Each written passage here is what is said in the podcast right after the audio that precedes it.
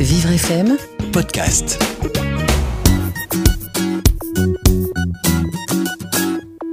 Aujourd'hui, je vais vous parler du petit chaperon rouge.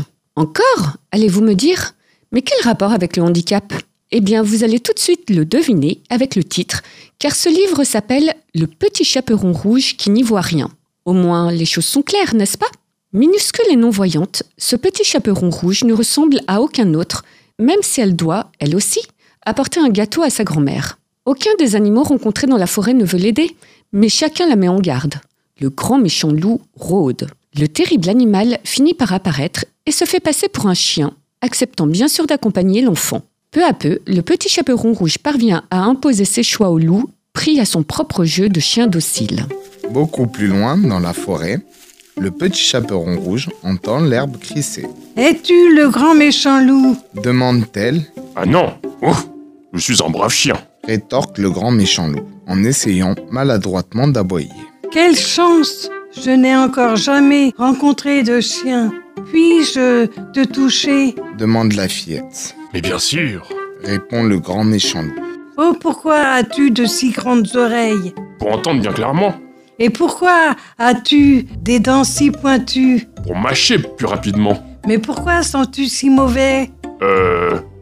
Pour repousser le grand méchant loup, si jamais il arrivait. Le petit chaperon rouge explique. Ah, je vais chez ma grand-mère, de l'autre côté de la forêt.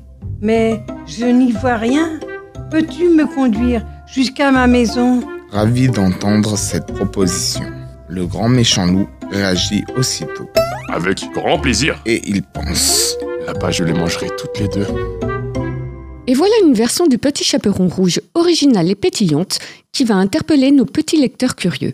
Ce conte incontournable et connu de tous est revisité par l'auteur et illustrateur chinois Hong Zhu qui a fait du personnage principal un petit chaperon rouge aveugle. La trame de l'histoire est bien sûr la même que d'habitude, mais là, notre petit chaperon rencontre en chemin d'autres animaux qui lui indiquent comment se servir de ses autres sens. Et tous lui prodiguent de bons conseils pour traverser la forêt sans encombre. Le lapin aux grandes oreilles lui conseille de se servir de son ouïe, le hérisson tout piquant de son sens du toucher, et la moufette de son odorat. Quant à sa rencontre avec le loup, eh bien je laisse le suspense flotter et ne dévoilerai pas la suite du récit.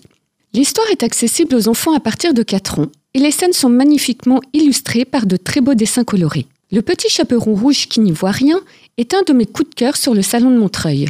Il fallait oser présenter ce célèbre personnage avec une canne blanche et des lunettes noires. Paris une nouvelle fois réussi avec cet album de 53 pages publié par un éditeur jeunesse militant et engagé, Rue du Monde. Le récit et les illustrations vont de toute évidence interpeller nos petits bouts de chou sur le handicap visuel, voire le handicap tout court. Le petit chaperon rouge rencontre des obstacles, oui c'est vrai, mais la fillette saura les surmonter tout en gardant sa bonne humeur et son esprit bienveillant. Si vous souhaitez vous procurer ce livre fascinant, vous le trouverez en vente chez votre libraire à un prix de 16 euros. Et pour découvrir d'autres ouvrages abordant le handicap avec délicatesse, n'hésitez pas à consulter le site livreaccès.fr ou à réécouter les podcasts sur vivrefm.com. Vivre FM, Podcast.